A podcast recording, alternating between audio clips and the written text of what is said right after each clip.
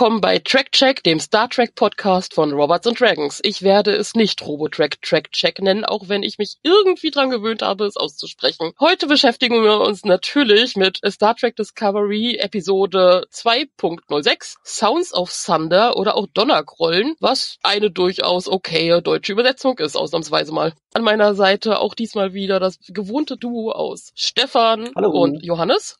Hallöchen. Hallo. Ja, und sowohl in meinem persönlichen Umfeld wie auch in Kommentaren und sonstigen Internet-Reviews, die ich so danach auch gelesen habe, scheiden sich auch an dieser Episode wieder die Geister. Und Natürlich gibt es immer unterschiedliche Ansichten bei Serien und es gibt immer die einen Extrem und die anderen, aber meistens verteilt sich das ein bisschen besser. Also entweder gibt es Leute, die die Serie dann generell eher so hm, ja finden oder welche, die sie gut finden. Bei Star Trek Discovery habe ich so ein bisschen das Gefühl, natürlich gibt's die, die Discovery jetzt per se einfach mal kacke finden, aber es unterscheidet sich hier sehr von Folge zu Folge. Also es gibt durchaus Leute, die die eine Folge total gut fanden und die nächste total schlecht, wie ich. Aber ich habe jetzt wenig gelesen, auch über die letzten Episoden, wo es einfach mehr so ein, so ein komplett durchschnittliches, ja, kann man gucken ist. Also ich finde ja, diese Folge kann man ganz gut gucken. Ich stimme da überein, aber natürlich auch mit Abstrichen. Die alten Probleme, die wir jetzt schon seit quasi der zweiten, dritten Episode kritisieren, die bleiben natürlich. Das ist richtig. Ja, auch spezifische auf die Folge jetzt bezogen und aber die alten Probleme, die ich zum Beispiel mit der letzten Episode hatte, die rücken so ein bisschen mehr in den Hintergrund in dieser Episode, weil ich fand schon, dass sie ein bisschen fokussierter auf die Storyline war, die sie eigentlich erzählen wollte und nicht noch zehn andere Sachen. Hat sich da meiner Ansicht nach auf die Kelpien und die Baul-Storyline dann doch gut fokussiert, ohne dass die anderen Sachen mit Section 31 und jetzt auch diese ganze Dr. Kalber-Sache da jetzt großartig reingefunkt hätten. Wobei es mir da jetzt auch weniger um konkret jetzt schon diese Episode ging, sondern tatsächlich eher so ein bisschen das Fazit, was Ansichten und Erwartungen von Leuten und dann Reaktionen an Episoden angeht, was mich bei Star Trek Discovery jetzt doch noch ein bisschen, also ich kann es echt nicht vorhersehen und es amüsiert mich so ein bisschen. Aber bevor wir jetzt groß anfangen, ähm, Johannes, würdest du vielleicht mal so den Grundplot der Episode zusammenfassen, weil das ist ja diesmal relativ stringent. Genau, also die Discovery ist auf dem Weg zu einem der neuen und der, ich glaube, es gibt insgesamt sieben von diesen roten Lichtsignalen, zumindest werden sie auf der interstellaren Karte immer rot gezeigt. Es gibt noch eine Diskussion zwischen Burnham, Pike und ähm, Sektion 31 Teiler darüber, ob die Intention dieses roten Engels, der wahrscheinlich irgendwie in Zusammenhang steht mit diesen Signalen, positiv oder negativ ist. Vielleicht ist es ein Zeitreisender. Auf jeden Fall reist man dann zu einem dieser Signale in der Nähe. Das ist Kamina, die Heimwelt, Heimatwelt von Saru. Und äh, der ist natürlich ein bisschen ja emotional aufgewühlt, dass dort irgendwas sein soll, vor allen Dingen, weil vorher erzählt wurde, na ja, diese Lichtsignale haben immer zu bestimmten Wendepunkten in der Geschichte von, von bestimmten, ja, Dingen, Entitäten, Völkern und so weiter geführt. Deswegen irgendwas ist dann ja wahrscheinlich mit den Kelpien los, äh, weil wir ja auch wissen, dass Saru eben äh, nicht gestorben ist, sondern nur seine Ganglien abgeworfen hat und da jetzt so kleine Zähne wachsen, wie er erfährt auf der Medizinstation. Da weiß man also, aha, da geht irgendwas ab. Es gibt eine Konfrontation mit den Baul, den quasi Unterdrückern der Kelpianer, die sagen, nee, Föderation, go home, wir machen hier unser eigenes Ding, ansonsten schießen wir euch kaputt. Dann entschließt man sich, naja, okay, gehen wir auf den Planeten. Saru und Burnham nach einer äh, kleinen Diskussion äh, sind dann das Außenteam quasi, beamen sich dort runter zu Sarus äh, Heimatdorf und finden dort Sarus Schwester. Sie trinken Tee und dann geht's wieder zurück nach Hause, weil man darüber gesprochen hat, dass das vielleicht gar nicht so einfach ist, äh, jetzt hier einfach alles umzudrehen und allen zu sagen, das, was ihr bisher gelebt hat, ist eine Lüge. Außerdem gab's vorher noch die schöne Diskussion um die oberste Direktive. Da kommen wir nämlich an gleich noch zu. So, weiter geht's. Die Baul sagen, oh scheiße, euer Kelpien, der da hat das Waharei überlebt, wir wollen ihn haben. Saru sagt nö, Pike sagt nö, die Baul sagen doch. Wir haben schließlich deine Schwester. Saru sagt, oh scheiße, gut, dann nehmt mich. Es kommt zu einer Konfrontation zwischen Burnham und Saru. Saru sagt, na, Burnham, du hast auch Familie, denk an deinen Bruder. Burnham zögert, Saru teleportiert sich auf die Baul-Schiffe und dort begegnet Saru nicht nur seiner Schwester, sondern auch einem dieser fiesig, ölig, schleimigen Baul-Monster, wahrscheinlich auch gespielt von Doug Jones in einer unglaublichen Doppelrolle. Jedenfalls wird dann klar, okay, die Baul wollen eben diese Entwicklung von den Kelpianern verhindern, wohin auch immer, werden Saru und seine Schwester umbringen, weil sie um das Geheimnis wissen. Saru aber entdeckt unglaubliche Kraft in sich. Hatten wir ja schon in der ersten Staffel mal gesehen, als er von diesem komischen Planeten verzaubert wurde und Burnham so durch die Gegend wuchtete. Egal. Und ja, lange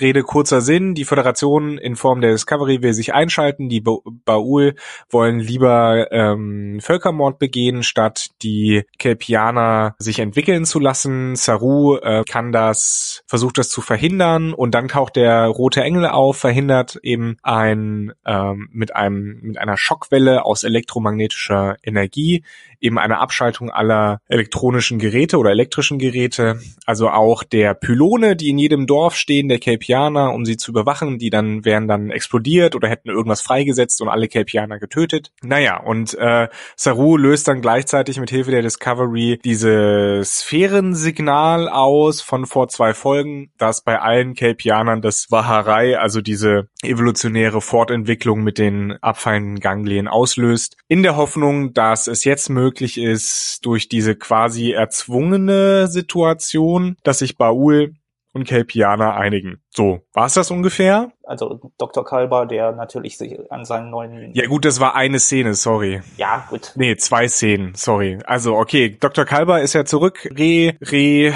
zusammengesetzt aus der DNA, ähm, aus dem Spurennetzwerk. Er ist nicht mehr so ganz er selbst, er kommt da noch nicht so ganz drauf klar. Da ist wohl auch irgendeine Narbe, die er hatte, nicht mehr da. Wer ist Dr. Kalber? Wir wissen es jetzt nicht, es waren zwei Szenen. Es ist relativ klar, dass es eine Hinführung ist, so da kommt doch was. Also das sieht jetzt nicht aus, als würden sie glücklich bis ans Ende ihrer Tage zusammenleben. Nee, genau. Aber kommen wir mal äh, zum, zum Knackpunkt am Anfang der Story. Die oberste Direktive. Nee. Ja, da willst du direkt damit einsteigen, ja? Die oberste Direktive Direktive my ass. Also auch wenn in den Kommentaren jetzt mehrfach kam, dass es natürlich in Star Trek immer wieder sehr gebeugt wurde und immer wieder von der obersten Direktive gesprochen wurde, nur um es dann doch äh, zu umgehen. Ja, das stimmt, aber das war nicht in jeder zweiten Episode der Fall, wie ich gefühlt das mittlerweile bei Discovery habe. Zudem auch in so extremen Formen. Also das ist ja schon krass an sich, dass Saru überhaupt Teil der Sternenflotte. Auch da danke an einen Kommentator. Ich schreibe immer Föderation, das stimmt natürlich nicht. Saru an sich ist kein Planet und Mitglied der Föderation, sondern oder Staat und Mitglied der Föderation, aber der Sternenflotte. Das wurde ja schon in The Brightest Star, was sehr sicherlich zeitgleich mit dieser Episode gedreht wurde, hingeführt und extrem gebrochen, wo ich auch schon sagte, das ist ethisch ja hoch fragwürdig, wenn da von außen ein Alien kommt, auf deinem Planeten landet und dir sagt, ja, wir haben deinen Ruf erhalten, du hast jetzt zwei Sekunden Zeit, dich zu entscheiden, ob du dein Leben und deine Erde und deine Familie und deinen Planeten für immer verlassen möchtest oder halt nicht, was auch immer dann halt passiert, wenn er Nein sagt und weg ist er. Ich meine, auch da war schon abzusehen, natürlich kommt er wieder auf seinen Planeten zurück und sieht seine Schwester wieder. Dass das so schnell passiert, hätte ich jetzt nicht gedacht oder finde es auch ein bisschen schade, dass es so runtergerissen wurde. Zumal man auch das Gefühl kriegt, dass es reine Budgetfrage war, dass er äh, natürlich, die er den ersten und einzigen Kälbchen, der ihn auf dem Planeten trifft, ist natürlich direkt seine Schwester. Das spart enorm an Maske und Schauspielern. Das ist sehr praktisch. Aber wir waren ja bei der ersten Direktive und wird droht Pike hier tatsächlich mit Völkermord auf eine Art und Weise und wie, wie, also obwohl ganz klar der eine große Teil der Bewohner, die bei Uhl sagen, sie möchten keinen Kontakt mit der Föderation und der Sternflotte und der andere Teil unwissend ist, greifen die so extrem ein, also inklusive wir machen jetzt zwangsweise einen Evolutionssprung, also einen Entwicklungssprung für alle, wo auch keiner weiß, was das überhaupt wirklich heißt. Sie wissen, Saru geht voll ab und ist auf einmal aggro und sonst was, was ja auch gefährlich sein kann. Bringen sich jetzt die Kelpianer alle gegenseitig um? Nee, nee, ja, nur die Baul. Das weiß, weiß man ja nicht. Kann ja auch sein, dass die Kälbchen sich an die Gurgel gehen, weil auf einmal alle zeitgleich diese Wahrheit durch hatten. Es wird ja wahrscheinlich einen Grund gehabt haben, warum es vorher so war, dass es manche, manche schon äh, weiter in der Entwicklung waren und andere nicht. Was, was macht das mit dieser Gesellschaft, wenn auf einmal alle anders sind? Also die ist, die ganze Gesellschaft basiert ja jetzt darauf, dass alle mehr so im Angst leben und alle freundlich mit, äh, friedlich miteinander sind. Was Saru ja auch sagt, es gibt keinen Krieg und nichts auf der, auf der Welt und das ist alles dieses Gleichgewicht, was die Baul geschaffen haben. Im Gegensatz Gegensatz wie vorher, wo ja der Planet anscheinend ja ein ewiges, wir töten die einen und die anderen töten die anderen bis nahe zu der Ausrottung. Auch äh, Burnhams Einwurf, na ja, also die Baul sind ja jetzt technisch sehr viel weiterentwickelt, das gleicht das so ein bisschen aus, dass die äh, Caping jetzt wieder stärker werden. Bullshit. Ich glaube aber auch, dass das nicht das Problem ist, dass die äh, erste Direktive irgendwie gebeugt wird oder, sondern wie es halt in der Serie behandelt wird. Also es ist ja meistens einfach nur so ein Problem, dass man dann so beiseite schiebt, während das, ich mache das ungern, irgendwie nostalgisch auf früher zu verweisen, aber es wurde sich schon irgendwie eine Episode Zeit genommen, um, um darüber zu diskutieren, was jetzt denn die Folgen sein könnten und was die Konsequenzen von so einem Eingreifen hätte, hätten sein können. Meine, man hat auch natürlich nicht viel Zeit, um sich irgendeine Entscheidung, so gut durchdachte Entscheidung zu treffen, aber das weiß ich nicht. Ich glaube, das könnte man auch anders lösen. Nee, ich glaube, wir haben mit der obersten Direktive so ein bisschen auch das Worf-Problem, Ne? Worf als der stärkste äh, Klingone in der Föderation beziehungsweise in der Sternenflotte, der muss halt immer herhalten, wenn man zeigen will, dass eine Bedrohung noch stärker ist als Worf und deswegen wird er die ganze Zeit dadurch die Enterprise geschleudert und macht den Eindruck, dass er eigentlich ein ziemlicher Schwächling ist anscheinend. Und dazu im Gegensatz analog dazu eben die oberste Direktive. Wir sehen halt nie, wie die oberste Direktive eingehalten wird, sondern immer nur, wie sie gebo gebeugen oder gebrochen wird, um halt zu eigentlich äh, zu erzählen, wie wichtig dieses ja auch sinnvolle Prinzip ist.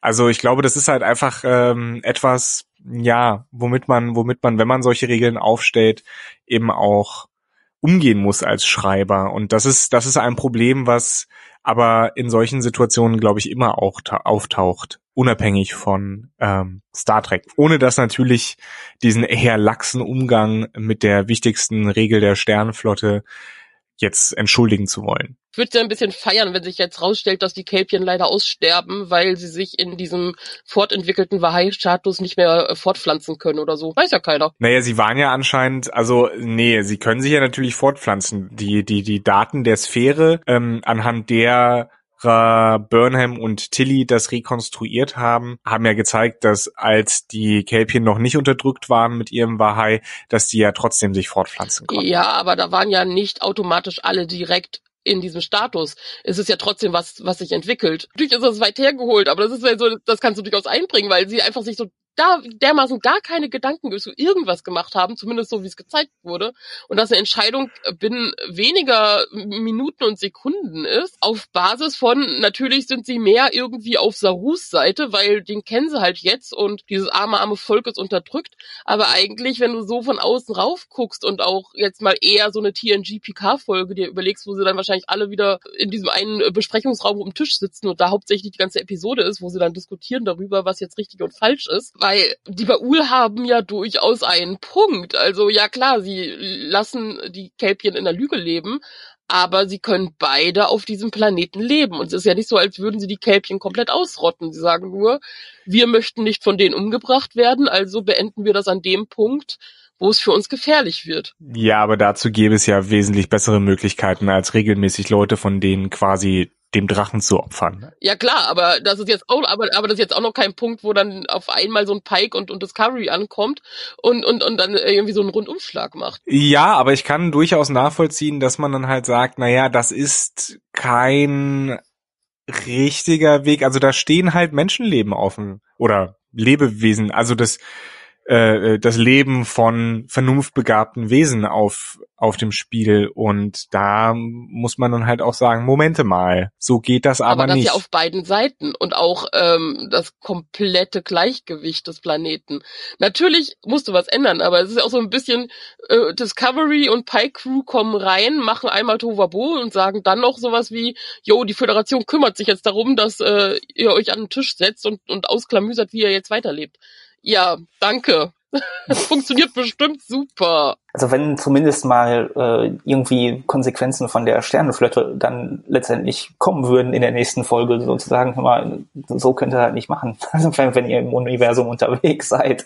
Also zumindest mal ein Rüffel oder sonst irgendwie was halt, ne? Aber das, das, äh, ich habe das Gefühl, okay, wir haben das jetzt einfach mal so gemacht und äh, ja, machen wir weiter so. Es ist ein bisschen arg konsequenzlos, ja. Wo CBS gerade äh, fröhlich an äh, Franchise-Ausweitung ist, ich wäre für eine Serie, die irgendwie sich darum beschäftigt, dass so eine komplette Flotte immer hinter der Enterprise, Discovery und Co. herfliegt und so ein bisschen aufräumt. So quasi den Papierkram macht dann hinterher. Ja, genau, die, die clearen das einfach alles davor, dass alles wieder ordentlich läuft und die, das und die ganzen Universen nicht explodieren. Interstellare Hausmeister. Ähm, ich war ja nicht die Einzige, die während der Episode schon fast das Gefühl hatte, dass es dahin geht, dass sich herausstellt, dass die Baul eine Weiterentwicklung der Capien sind. Das hatte ich auch, hätte ich eigentlich auch erwartet. Vor allen Dingen, weil sich Capianer und Baul jetzt ja nicht so stark voneinander unterscheiden im Sinne von, ja, die einen sind groß und schlank und die anderen auch. Nur mit mehr Öl. Ich bin auch noch nicht davon überzeugt, dass wir das nicht noch zu sehen kriegen. Also vielleicht fängt ja Sauru demnächst an zu tropfen oder so. Aber Ja, ansonsten auch, ich meine, ich, mir kamen direkt mehrere Fragen, als ich diesen Spaulwesen gesehen habe. Wie passt diese Ölpfützen etwas in das Ökosystem von äh, von Kaminar, was wir gesehen haben? Das habe ich mich auch gefragt. Also es macht, es macht auf so vielen Ebenen, macht es nicht so viel Sinn. Also erstmal das, das Design der Baul, ja cool, so ominös, dunkel, glühende Augen, Tentakel im Gesicht, finde ich cool. Ähm, richtig schön evil und gemein. Aber, ganz großes Aber.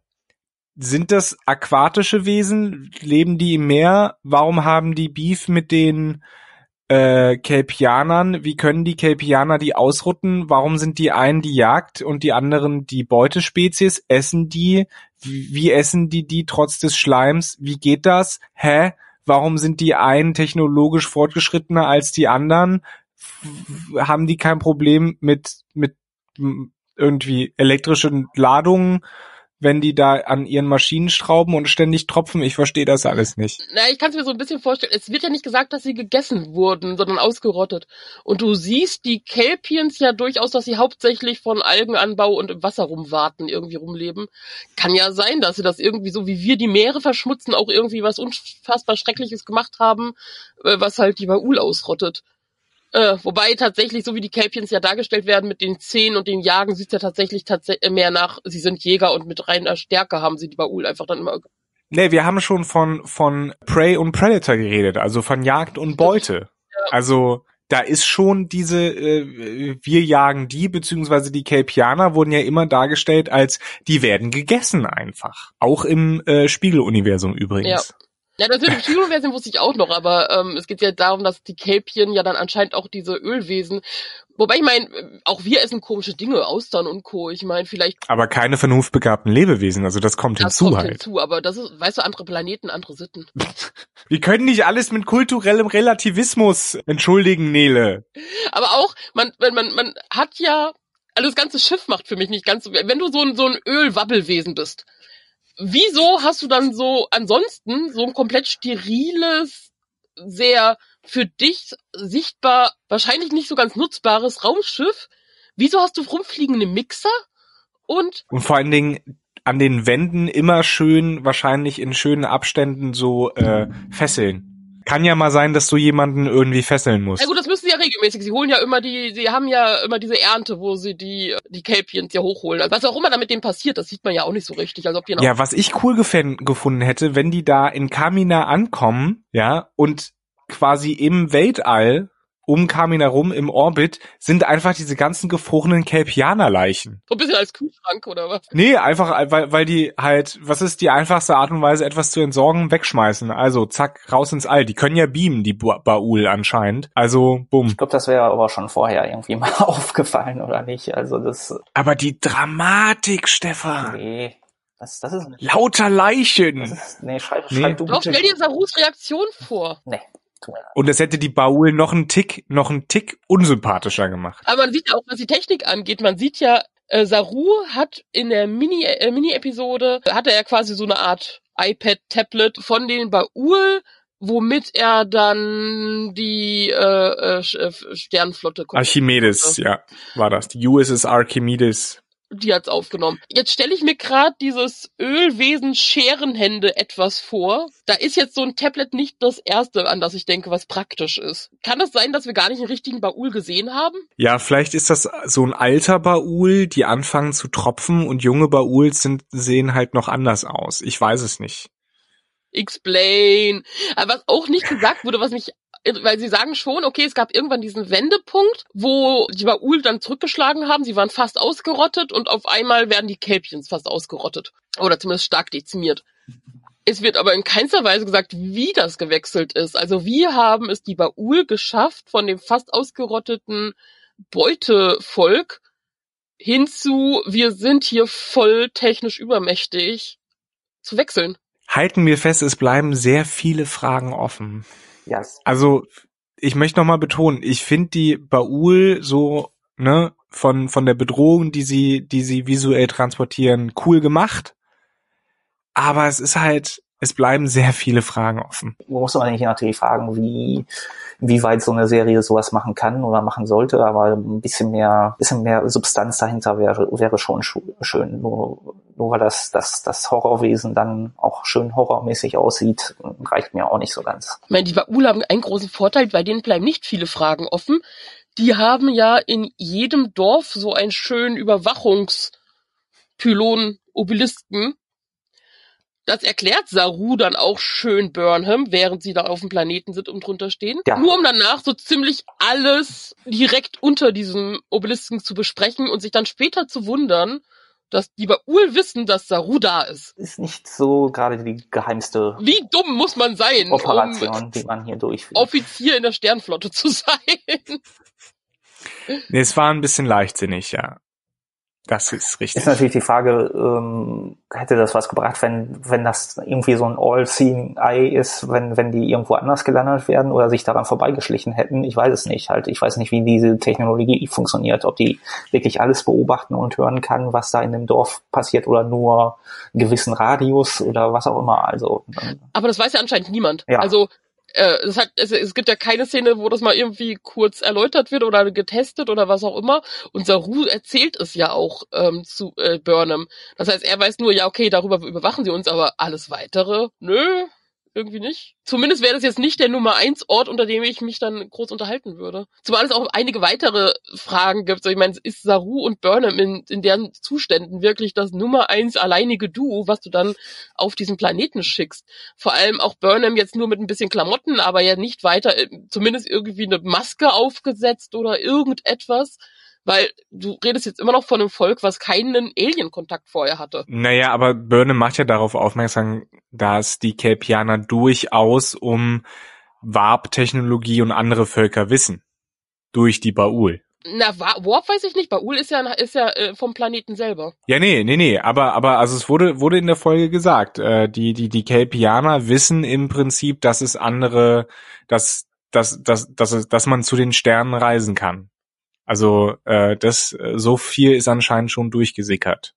Und dass es dann eventuell auch andere Lebewesen geben könnte. Ja, aber ich meine, wir wissen das auch und ich würde ein bisschen eigenartig gucken, wenn so ein Baul jetzt vor mir stände. Ja, natürlich, klar. Das wird da so ein bisschen übergangen, da hast du recht. Aber wie gesagt, also es wurde schon etabliert. Das kann man nicht so wirklich denen vorwerfen, finde ich. Weil schon gesagt wurde, na ja, äh, oberste Direktive ist da auch nicht ganz, ist in diesem Fall halt auch nicht so ganz glasklar. Ob das jetzt, also die Baul haben Warp und die Kelpianer wissen, dass es diese Technologie gibt und so weiter. Deswegen, äh, Entschuldigung, ich war gerade abgelenkt. Vor meinem Fenster hat sich gerade sehr beeindruckend ein riesiges Eichhörnchen von der einen Seite zur anderen geschwungen. Oh. Dass der ganze Baum wackelt. Ein Eichhörnchen. Ich bin das ist aber kein stabiler Baum, oder? Nee. Ja gut, aber das Eichhörnchen war auch wirklich sehr dick. Also der Winter war nicht hart. Fettes Eichhörnchen. Fette, ein richtig fettes Eichhörnchen. Ja, Entschuldigung, ich war leicht abzulenken, aber das war... ist okay. Tief beeindruckend. Sorry. Back to topic. Ja, also alles irgendwie nicht so sinnvoll. Aber das Schöne ist, es geht so ein bisschen weiter mit dem roten Engel. Ist das schön? Ich weiß es nicht, weil bei dem ganzen Kletterer Dutch stellt sich dann heraus, dass der rote Engel einfach mal eben so rein, reingreifen kann und dann das Ganze so zu einer äh, schönen äh, Ex Machina Lösung bringen kann, was was oder Deus Ex Machina Lösung bringen kann, was dann auch relativ einfacher aus äh, sich relativ rein, einfach rausgeschrieben wird. Wobei das ja etwas ist, was Engel nun mal tun. Sie kommen herunter, hinab und retten. Hätte das dann aber nicht von Anfang an irgendwie machen können, anstatt die Discovery quasi dahin zu locken oder was auch immer da geschehen ist mit dem Signal? Warum, warum jetzt? Wieso greift er jetzt ein? Das ist für mich so, so ein Herr der Ringe-Problem einfach, dass äh, die Falken den, den äh, Ring ja die, äh, einfach schnell in den Vulkan hätten schmeißen können und dann wäre das Ganze null und nichtig gewesen. Die Wege Gottes sind unergründlich. Ja, aber Your Theologiestudium in a nutshell. Vielen Dank. Nein, ähm, also ich glaube, es ist äh, äh, es ist eine gute Sache deswegen, weil wir jetzt einen Grund haben, in der nächsten Episode auch wieder weiterzugehen mit dem dem Hauptstrang. Saru hat diesen roten Engel gesehen, kann ihn beschreiben. Wir haben Daten, wir wissen so ein bisschen mehr darüber. Es gab eine wirkliche Konfrontation. Bisher war das ja immer nur so: Haben Sie ihn gesehen? Haben Sie ihn nicht gesehen? Das heißt, hoffentlich, hoffentlich sind jetzt alle Anlagen da, um in der nächsten Episode mal tatsächlich eine Frage zu beantworten. Ja gut, aber da hoffen wir ja schon seit Anfang der Staffel drauf quasi. Oder was heißt hoffen, aber äh, wird immer, immer wieder angeteasert, dass entweder Spock kommt oder irgendwas mit den roten Engeln passiert. Und dann ist es dann doch irgendwie wieder so eine, so, so, so eine Fährte, die gelegt wurde und die dann, ja, Spock ist doch nicht im Raumschiff und ach, wir machen doch erstmal was anderes mit dem Engel. Und dann kommt der Engel dann doch wieder und macht irgendwas Hokuspokus-mäßiges, damit wir uns dann wieder auf die nächste Folge freuen sollen, in Anführungsstrichen, äh, wo dann vielleicht doch wieder Fragen beantwortet werden. Also das ist irgendwie so ein Kreislauf, den ich nicht äh, besonders interessant finde oder als äh, Geschichten also als erzählerisch nicht besonders äh, schlau oder besonders, ja, wieder so eine Hinhaltetaktik, obwohl es mich jetzt diesmal nicht so sehr gestört hat wie beim letzten Mal, aber was mich halt diesmal gestört hat, dass man sich da relativ einfach mit rausgeschrieben hat aus der ganzen Sache. Ich meine, durch Sarus bessere Augen wissen wir jetzt ja zumindest, dass der, Rot, dass, dass der rote Engel definitiv ein, eine humanoide Form hat und vermutlich mit einem äh, sehr fortentwickelten Raumanzug. Dass Zeitreisen möglich sind oder ähnliches war eh schon in der Vermutung, dadurch, dass er an verschiedenen Zeiten und Orten auftaucht. Ich würde, glaube ich, nach wie vor kotzen, wenn sich's rausstellt, dass das irgendwie Spock ist oder so. Spock oder, oder Crazy Conspiracy Time vom letzten Mal. Lorca. Ja, nee, dann, bin dann schalte ich, glaube ich, ab. Also ich glaube, dann bin ich nicht mehr dabei. Dann lieber schon wieder George. Dann, dann lass es George. Dann müssen wir uns entweder einen anderen Podcast überlegen oder ihr macht ohne mich weiter. Vielleicht ist es auch, ist es auch Tkuvma. Also wenn das wirklich, wirklich so Oder ist. Wok, lass es Wok sein und Wok. dann ist Tyler komplett irritiert. Ja, und wir auch übrigens. Also, sagen wir so, wenn es Spock oder ähnliches ist, dann müssten die Schreiber jetzt schon richtig was raushauen, dass ich da sitze und sage, okay, das äh, akzeptiere ich in irgendeiner Form. Und vor allem müsste er dann retrograde hundertprozentige Amne Am Amnesie haben, weil ich kann mir nicht vorstellen, dass äh, Spock dann einfach auf der Enterprise weitermacht wie bisher. Übrigens, Kirk. Übrigens, ich war mal ein Engel, der durch die Zeit reisen konnte. Aber jetzt bin ich hier, Wissenschaftsoffizier. Ja, aber jetzt überleg dir mal, wenn du das so erzählst, wahrscheinlich erzählt er das gerade nicht, weil erzähl das mal, der denkt noch an, du bist bekloppt. Ja, vor allen Dingen, weil er dann ja trotzdem noch von der Original Timeline zurückreist in die Kelvin Timeline. Das ist Kanon.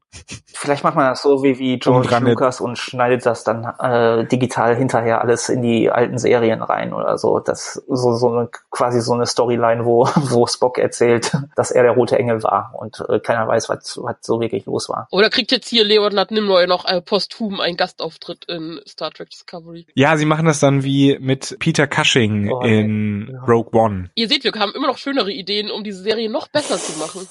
Ja, wir sind jetzt ein bisschen sehr, sehr zynisch. Da, da hast du recht, Nele. Das äh, muss nicht unbedingt sein. Nein, ich glaube nicht, dass sie, dass sie ähm, Lennart. Oh Gott, ich hoffe, dass sie Lennart Nimoy. Nein, das können sie nicht machen.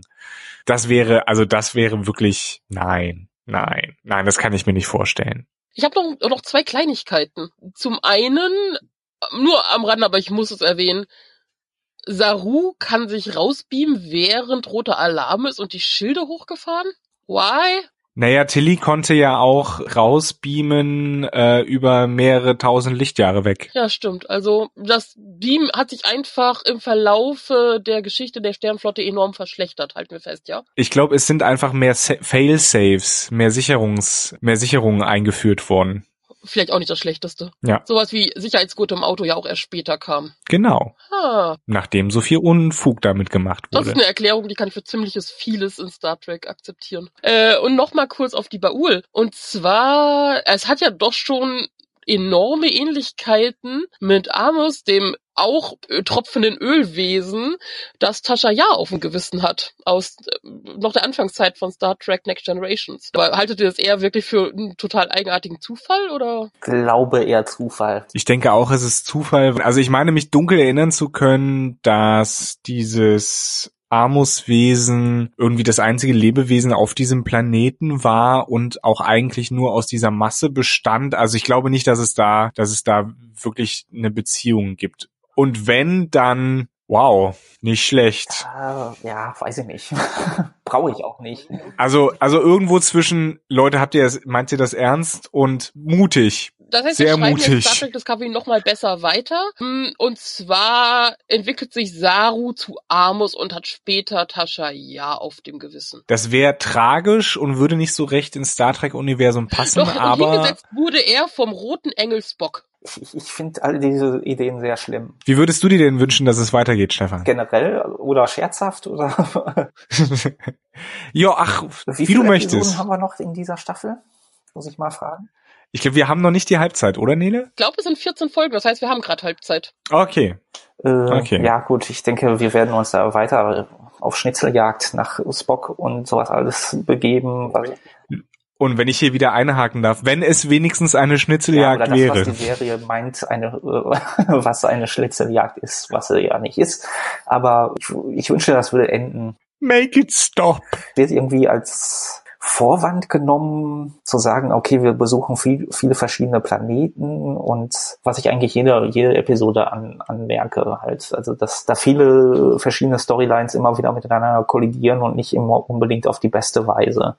Und ich wünschte, man würde das lassen. War ich ein bisschen amüsiert, weil man hat diese große Geschichte rund um Yasaru, war wieder auf seinem Heimatplaneten und irgendwie hat das Burnham inspiriert und sie sagt auf einmal, ich muss nach Vulkan und stellt das so hin, als wäre das total nachvollziehbar, warum sie dadurch den Schluss zieht, dass sie nach Vulkan muss. Vielleicht hat sie, hat sie sich auch gedacht, ach, wir finden den Spock ja sowieso nicht und ich habe keinen Bock mehr, ich gehe jetzt zurück nach Vulkan. Wie der Trailer zeigt, yo, sie sind anscheinend dann äh, nächste Episode in, äh, ja, Vulkan. Zumindest in der letzten Sekunde des Trailers sieht man auch Spock und ich würde sehr lachen, wenn man Spock auch original nur in der letzten Sekunde in irgendeiner Rückblende oder sowas sieht. Und das war's dann auch schon wieder. Du meinst aller Episode 7. Ich würde mir wünschen, wenn wir schon auf Vulkan sind, dass wir zumindest wissen, was Burnham so ganz Schreckliches Spock angetan hat, außer ihm anscheinend irgendwie das Herz zu brechen, dass er nichts mehr mit ihr zu tun haben möchte und dass wir vielleicht tatsächlich dann Spock sehen und dann müssten wir sagen, da hätten die ominösen Gerüchtestimmen aus dem Internet tatsächlich recht gehabt und eigentlich möchte ich allein schon deswegen nicht, dass Spock auftaucht, aber naja, schauen wir mal. Je länger sie diese ganze Sache mit, mit Spock ziehen, möchte ich tatsächlich nicht, dass er nochmal auftaucht, außer vielleicht auch ganz am Staffelende so eine Sekunde so mit Hi, bye. Das würde das Ganze hier, wir haben Spock gecastet und hier, guck mal, wir haben Spock in dieser Episode, äh, in dieser Staffel. Das, das, das ist mein Humor. Ja, aber ich, es ist, es bleibt ja leider keine Komödie. Übrigens, der Humor ist, kommt so ein bisschen kurz in dieser Episode, Dafür oder? keine Zeit. Hätte natürlich auch nicht so gepasst, gebe ich euch recht, aber es ist so ein bisschen, äh, ja, bisher war der ja so, so immer so relativ da, immer tief, relativ stringent, äh, hat er sich durchgezogen, mal mehr, mal weniger, klar. Aber in dieser Folge hat er mir so ein bisschen gefehlt. Es gab diese kurze Szene zwischen, zwischen, falls ihr euch erinnert, zwischen Pike und Saru, wo sie sich so angeguckt haben. Pike so, das ist mein Stuhl. Aber genau. Äh, aber das war auch so eigentlich das Einzige, was, was so ein bisschen, äh, ich, ich glaube, das ja. kann auch reichen, einfach mal für eine Episode. Also, ja, äh, absolut. Äh, ich wollte es nur mal anmerken, ist mir aufgefallen. Ich meine, zusammengefasst als Fazit unter der Episode, auch wenn ich mich herrlich aufregen konnte über manche Sachen, aber gerade deswegen hatte ich Spaß mit der Folge. Also ich finde sie nicht gut geschrieben und so, aber ich meine, sie hatte den, sie hatte den Planeten von Saru, sie hatte jede Menge Saru, es hatte sch schöne Alienviecher. Na gut, ein schönes Alienvieh ist okay. Ich hasse es nicht, aber ich fand es nicht gut. Stefan, dein Fazit. ich habe es auch nicht gehasst. das ist einfach auch nicht so wirklich gut, das ist ein erhebende, erhebende Statement ist für eine, für eine Serie oder für eine Episode. Ich habe immer noch die alten Probleme damit, obwohl die jetzt nicht so für mich in dieser Episode so dominant war, aber es, es läuft noch nicht so wirklich einfach. Also ich fand die Episode, glaube ich, wie Nele unterhaltsam. Man darf nicht zu viel drüber nachdenken. Das ist aber immer, glaube ich, ein grundlegendes Problem von so Science-Fiction-Serien, die coole Ideen präsentieren, aber sie nicht durchdenken können, einfach weil man nur, weiß ich nicht, eine Dreiviertelstunde oder Stunde Zeit hat. Insofern, hm, okay. Ansonsten, ja, ich bin froh, dass es, wie, wie gesagt, ein bisschen weitergegangen ist und es ist nicht meine, die bisher beste Episode, definitiv nicht. Ähm, aber trotzdem, glaube ich, eine von denen, die man sich durchaus angucken kann. Da muss ich zu Science Fiction dann aber auch nochmal sagen, eigentlich ist so ziemlich das Wichtigste, was man machen kann, irgendwie so Worldbuilding betreiben und Regeln irgendwie. Da, da, das lasse ich da die, der Serie nicht durchgehen. Wir, von wegen, wir haben nur 43 Minuten oder was auch immer. Das können wir jetzt nicht alles erklären. Wenn man schon solche Fässer dann letztendlich aufmacht, dann muss man zumindest irgendwie eine Unterfütterung haben aus der irgendwie die Leute, die Zuschauer sich eigene Ideen oder eigene irgendwie was was eigenes draus basteln können, irgendwie eine Theorie und hier werden zu viele Fässer aufgemacht, an, an, als dass man irgendwie sagen könnte, okay, also das das existiert für mich hier in dem Fall überhaupt nicht. Also das hier so, so mehr oder weniger. Vielleicht hat man drüber nachgedacht, aber wenn, dann hat man nicht äh, viel davon in der, in der Episode verarbeitet dann letztendlich. Ich glaube, da hätte man durchaus auf die Szenen mit Kalber verzichten können, weil die eben nicht wirklich vorankommen und auch keinen tieferen Einblick jetzt geben, außer diese Geschichte, warum Kalber äh, Doktor geworden ist. Ja, Buja, okay, da hätte man wahrscheinlich ein bisschen mehr, mehr über die Baul und die Capianer erzählen können. Aber, also wenn ich, wenn ich das jetzt wirklich nochmal vergleiche mit so klassischen The Next Generation Episoden, die solche ähnlichen Konflikte behandelt haben, die sind halt einfach ein bisschen erzählerisch kleinschrittiger vorgegangen und haben tatsächlich mehr Walk and Talk gehabt. Hier haben wir mehr Walk and Talk and Tea Drinking und äh, ein bisschen bisschen Action nebenbei, was nicht schlecht ist. Aber die Action muss halt inszeniert werden und deswegen ähm, bekommen wir weniger Hintergrund. Ja, habt ihr noch irgendwas zu sagen oder sollen wir jetzt langsam zum Ende kommen? Ich glaube, ich, wir, wir haben es soweit durchdiskutiert. Dann gucken wir mal, wie es weitergeht. Kommt gut in die Woche, lasst euch nicht von fliegenden Mixern beißen und wir hören uns wieder nächsten Montag und dann voraussichtlich von Vulkan, oder? Schauen wir mal. Wir lassen das so stehen und ich verabschiede mich. Bis nächste Woche. Bis dann. Auf Wiederhören.